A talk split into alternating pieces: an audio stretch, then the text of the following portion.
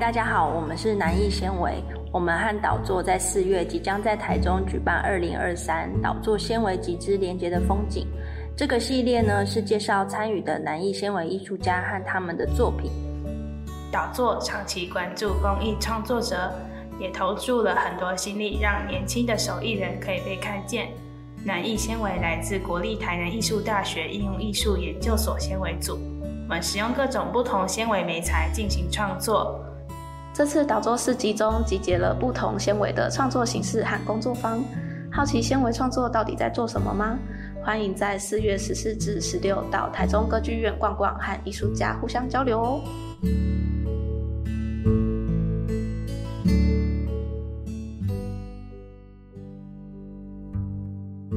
Hello，亲爱的朋友们，欢迎你再次收听南艺纤维的 Podcast 节目。今天我很荣幸邀请一位来自高雄的艺术家，他接触纤维艺术已经有超过十余年的经验了，并且喜爱把记录旅游时看见的风景和光影作为他的创作题材。他是一位曾经任职于大业大学的视觉艺术老师，而目前从事展览企划和纤维万事屋。他是陈思睿，我们一起欢迎陈老师。哦，哎，我正职是那个现在做展览企划，然后主要会跟博物馆相关的一些展览的策展的执行啊，或者是论述的一些文案的撰写之类的，然后主要主要就是这个工作为主了，然后另外会接案做一些纤维类型的，类似其实就代工创作跟设计这样子。哎，那老师就是之前在我们的表单里面曾经有说。就是这次的导作市集有跟服装设计师合作，然后也有看到老师的作品是跟编织布料相关的，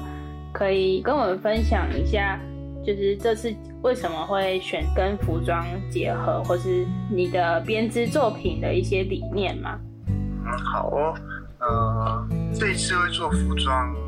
我是主要是跟一个服装设计师联名合作了。因为他其实都有在在市面上都是卖他的设计的作品，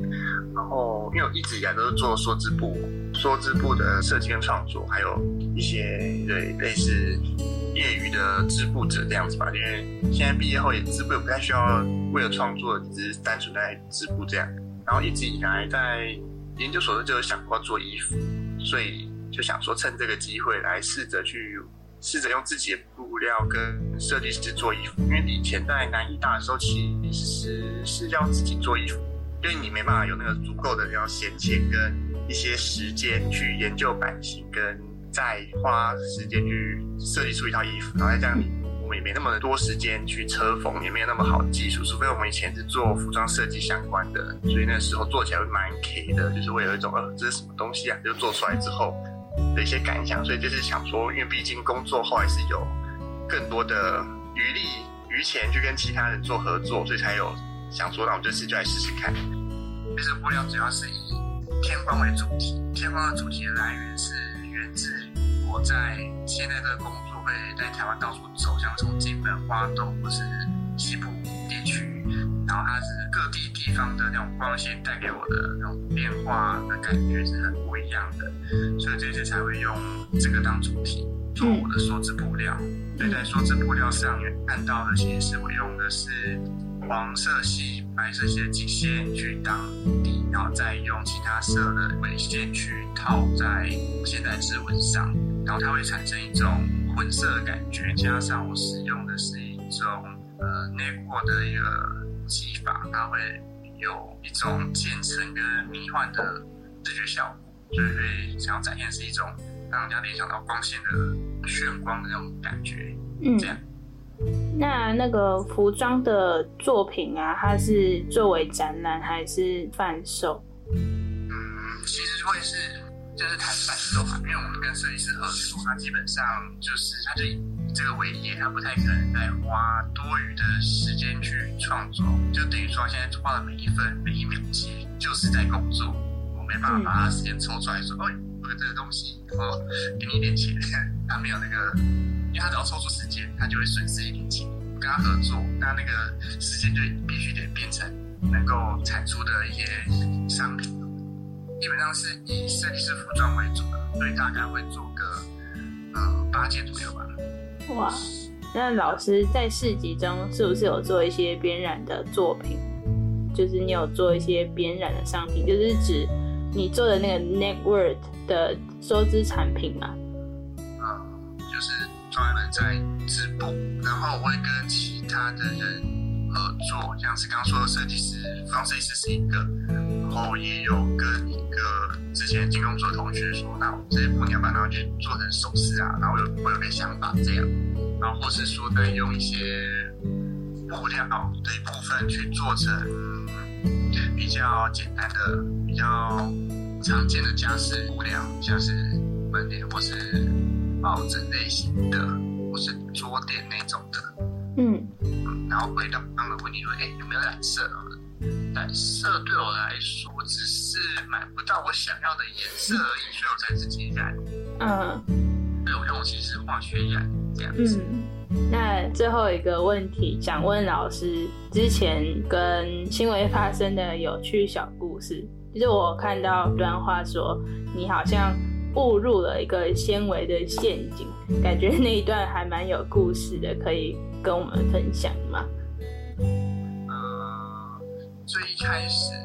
就在主大的时候有个纤维艺术的课，然后那门课其实就是一个每个礼拜两小时的一门课，然后这样持续一整年。然后他一开始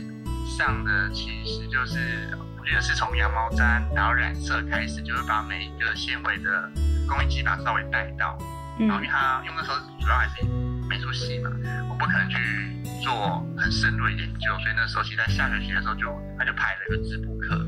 嗯。然后因为我觉得实在太多了，他就是多到说哦，你的剪影织布机没办法用，那那只好把桌上型织布机拿出来，嗯。然后就在碰到装型织布机之后，就觉得哎，这东西还蛮有趣的，所以那时候就开始会直播，然后就会问那个老师说，你这个图怎么看啊？然后或者说，那我的密度怎么算啊之类的。然后也是这样，所以才大三、大四，因为那门课是大二，所以大二、大四才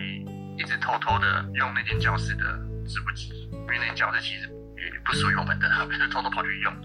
然后但是就是把那个织布机偷偷搬到我的工作室放着，然后就是我来织一些小小的布。那时候只知道织围巾啊，只知道用毛线，还不知道说有很多种的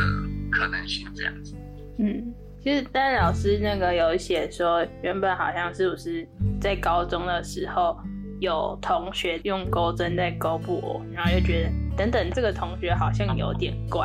那一段的时候是怎么看待做编织这件事的？因为我高中读的是普通高中，然后我是文组的，然后后来就是就觉得哦，我想要读美术系，就是我想要读绘师这相关的工作，所以那时候就是因为要大家要读书嘛，就要凭学测自考，然后去用那个分数，然后大家都很很压力大，开始做一些怪事。然后其中一个就是会在上课，一个二类组的同学在上课的时候勾他的毛线娃娃，就是一个非常不好的示范。就在上英文课的时候，他就在勾他的娃娃，所以他的英文非常的烂。因为他他那时候在旁边勾，他勾完之后下课就会拿到我们的教室，就是哎，就是我们会聊天讨论。然后那时候看了那个小小娃娃，说我才不要做钩针的东西呢，就是我说我这边才不要做编织的东西呢，我就心里这样想。然后后来就读上美术系，然后就遇上了刚讲那些事情之后，他就哎，你现在在做就是他在做的事情啊。嗯 然后反正他现在没有在做编织，他现在在哦，做其他事情。有点风水轮流转的概念。没有，就是你，我觉得这意思就是说，你千万不要想着说你以后觉得不要干嘛，他就是会过来找你。嗯例如像说，在做梭织的时候，其实要算很多数学，你们做的时候你也知道说，哦那密度要多少，然后那个线要分配进几个洞里面，然后才会织，才会得到你想要的 balance 还是显径还是 weight 之类的。嗯然后现在他就是陆续的会来找你了，所以当初最小公倍数跟最大公倍数没有学好的话，你就是会死在那边。哇，好，嗯，谢谢老师。我们在这里进入短暂的广告时间，欢迎各位收听节目的好朋友们。时间过得非常的快，很快我们的访谈也要进入尾声。感谢今天陈思睿老师接受我们的采访。亲爱的观众朋友们，如果想要知道陈老师的更多作品，欢迎追踪他的 IG 账号思瑞 Textile S I R A Y T E X T I L E。同时，也不要忘记来参加四月十四号到十六号在台中歌剧院旁的导座市集，我们会在那里等你。以及我们下一期会继续介绍更多在南艺的纤维艺术家，请大家再记得上线收听哦，谢谢。